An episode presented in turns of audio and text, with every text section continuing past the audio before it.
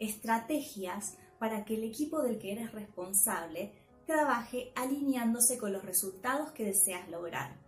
Estableceremos los cimientos.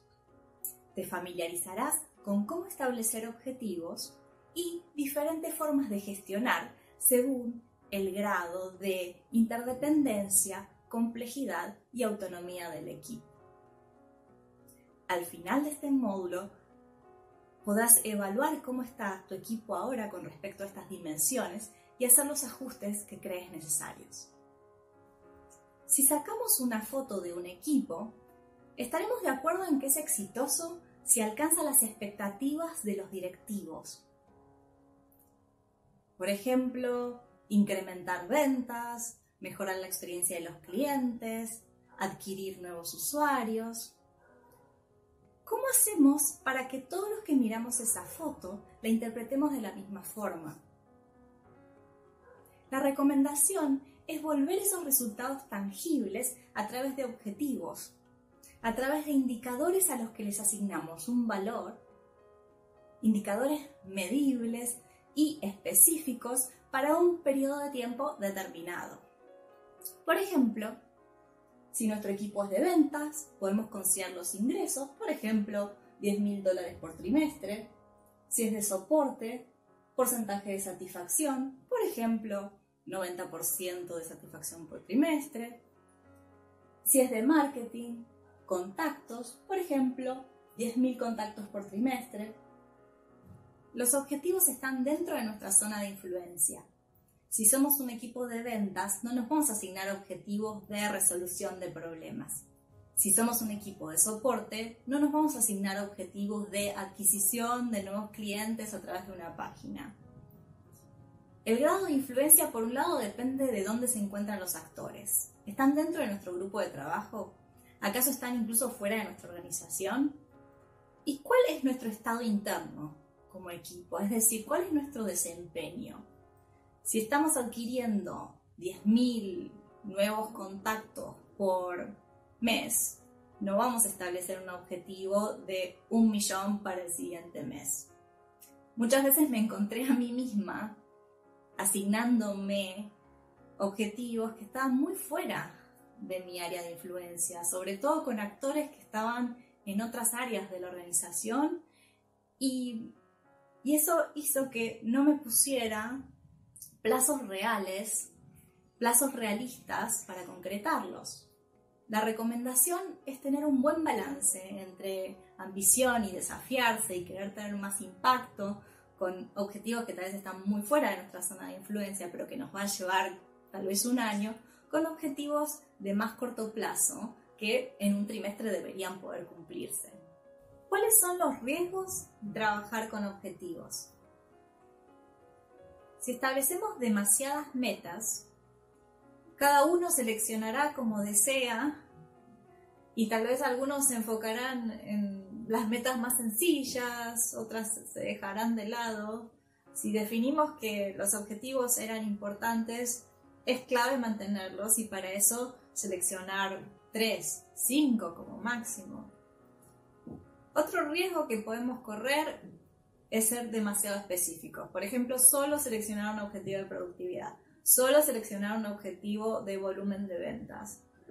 Lo que hace eso es que muchas veces nos enfocamos únicamente en eso y dejamos de lado cómo hacemos las cosas. Es decir, conviene establecer también objetivos de concentración de ingresos o de calidad para balancear las otras metas. También si solo nos enfocamos en objetivos, estamos perdiendo oportunidades con clientes, con proveedores, riesgos que estamos corriendo y que no vemos por cambios de la situación. Entonces, tenemos que saber que eso está sucediendo y qué mecanismos vamos a tener para monitorear qué es lo que sucede a nuestro alrededor. Por otro lado, si planteamos tiempos irreales para esos objetivos o estos están muy fuera de nuestra zona de influencia, vamos a incentivar conductas inadecuadas por parte del equipo. Esto no es una excusa para tener comportamientos poco éticos, sino para considerar cuál es la tensión que hay entre dónde estamos ahora y lo que queremos lograr y establecer tiempos realistas y también considerarlo para cómo vamos a evaluar a los colaboradores. Ahora que establecimos objetivos, vamos a seleccionar la forma en que gestionaremos. Independientemente de cuánto decidamos delegar, como líderes somos responsables frente a directivos y frente al mismo equipo de los resultados que logramos. Las variables que van a incidir en cómo elegimos esa forma de gestionar van a ser, por un lado, la interdependencia de los miembros, es decir, los integrantes necesitan trabajar juntos para alcanzar los objetivos o podemos establecer metas y que cada uno decida cómo lograrlas. Muchas veces presionamos para generar un ambiente colaborativo cuando la estructura actual no requiere que hagamos eso. Por otro lado, ¿cuál es el nivel de complejidad? ¿Cuál es la frecuencia de cambios en las expectativas de los directivos, de los clientes? ¿Cuál es la velocidad de fluctuaciones en el desempeño de proveedores? ¿Cuál es, cuán incierto es nuestro entorno? Establecer procedimientos que tendremos que cambiar en los siguientes tres meses no tiene sentido. Por otro lado, ¿cuál es el grado de confianza que tenemos en la autonomía del equipo? ¿Cuál es su habilidad para hacerse responsable de la operación? Con respecto a las normas de relacionamiento, su comunicación interna, cumplir compromisos, eso va a incidir en el grado de acompañamiento o intervención de él o la líder. Hay distintas combinaciones de niveles de interdependencia y complejidad. Para niveles de interdependencia bajos y complejidad bajos, cada miembro puede decidir qué hacer para lograr los resultados esperados. Ahora bien, si el nivel de confianza en que los integrantes van a hacer lo adecuado para la empresa o para los clientes es bajo, ahí necesitaremos establecer ciertos mecanismos de control adicionales. Si el nivel de interdependencia ya es alto, pero el nivel de complejidad con respecto a la velocidad de los cambios o de incertidumbre es bajo, en ese caso podemos establecer ciertos procedimientos. Eso sucedía cuando yo trabajaba en una fábrica, donde por meses y años no cambiaba la forma que teníamos de trabajar. Ahora bien, cuando el nivel de interdependencia y de complejidad son altos, ya no nos alcanzan los procedimientos porque necesitamos cambiarlos cada tres meses o cada mes. Entonces ahí nos vamos a valer de establecer ciertos procesos mínimos para operar. Los integrantes van a tener todavía responsabilidades asignadas, sin embargo, nos vamos a regir por valores, por normas de relacionamiento, por cómo vamos a respetar nuestros compromisos, cómo nos vamos a hacer responsables entre nosotros, cómo vamos a comunicarnos entre nosotros y con miembros de otros equipos. Antes de entrar en el territorio de la confianza en la autonomía, vamos a revisar los cimientos para operar como equipo.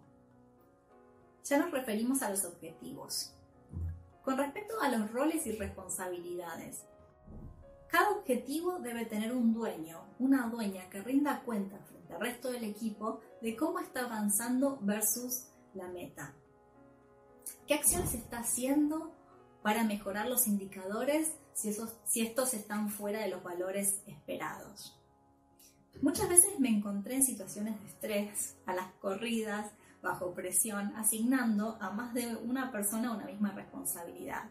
Eso genera conflictos internos e ineficiencias. La recomendación es tener claridad en la estructura de objetivos y quiénes son los responsables. Por otro lado, más allá de procedimientos que decidamos o no tener, procedimientos técnicos grupales o individuales, es crítico que tengamos procesos. Procesos de comunicación interna, de cómo nos vamos a relacionar dentro del equipo y para fuera del equipo, cómo vamos a tomar decisiones, cómo nos vamos a dar retroalimentación. Asimismo, el grado de especialización y la distancia física entre los líderes y quienes ejecutan cada vez son mayores. Entonces, los mecanismos de control que antes nos servían ya no nos están sirviendo. Ahí recomiendo tener reuniones de avance, que no son solo para ver si los dueños o las dueñas de los objetivos están cumpliendo con lo que dijeron que iban a hacer, sino para acompañar al equipo en los mecanismos de toma de decisiones, los mecanismos de comunicación, acompañarlos a las reflexiones que a veces van a ser en grupos y otras veces van a ser individuales. Observar los niveles de interdependencia y de complejidad es insuficiente para que elijamos cómo vamos a gestionar. Los equipos pueden encontrarse en distintas etapas con respecto a su habilidad y su compromiso. Y eso va a influir en la confianza que nosotros tengamos sobre su autonomía. Incrementar la autonomía trae beneficios. Por un lado son los integrantes los que están más cerca de proveedores, clientes, de la producción. Van a identificar más fácilmente oportunidades y riesgos. Por otro lado, como los miembros se adueñan de los objetivos, van a trascender su ámbito inmediato para tener mayor impacto. Por otro lado, el control deja de concentrarse en él o la líder. Él o la líder puede enfocarse en lo que solo él o ella puede hacer. Así como hay indicadores que nos dicen cuán cerca o lejos estamos de nuestro objetivo, hay ciertas dimensiones que podemos revisar para ver cómo opera el equipo en su conjunto. Las siguientes preguntas nos hablan de la habilidad de este equipo para operar con autonomía. ¿Actúa o espera que tú intervengas para actuar frente a indicadores fuera de objetivo? ¿Comunica en tiempo y forma o debes recordarle sobre los tiempos y las formas de entrega? Si tú no intervienes en distintos foros del equipo, los indicadores fuera de objetivo son señalados o salteados. Los planes de acción para mejorar indicadores están alineados con el objetivo y siguen una estructura lógica o son difusos, quedando poco claro quién va a hacer qué para cuándo. Si hay un obstáculo en ejecutar los planes de acción, ¿es traído a la mesa o se avanza hasta donde se avanza esperando tu pregunta de qué está sucediendo?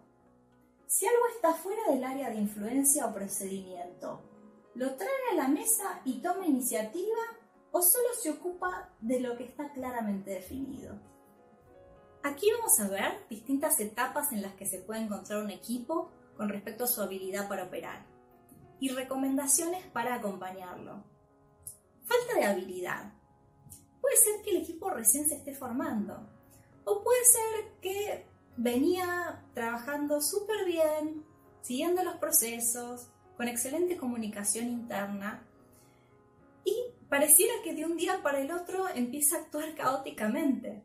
Me ha pasado estar liderando un equipo con un excelente desempeño, procesos, comunicación interna, alta confianza y por una reorganización que hubo empezó a fluctuar ese desempeño y bajó la confianza y los procesos empezaban a romperse.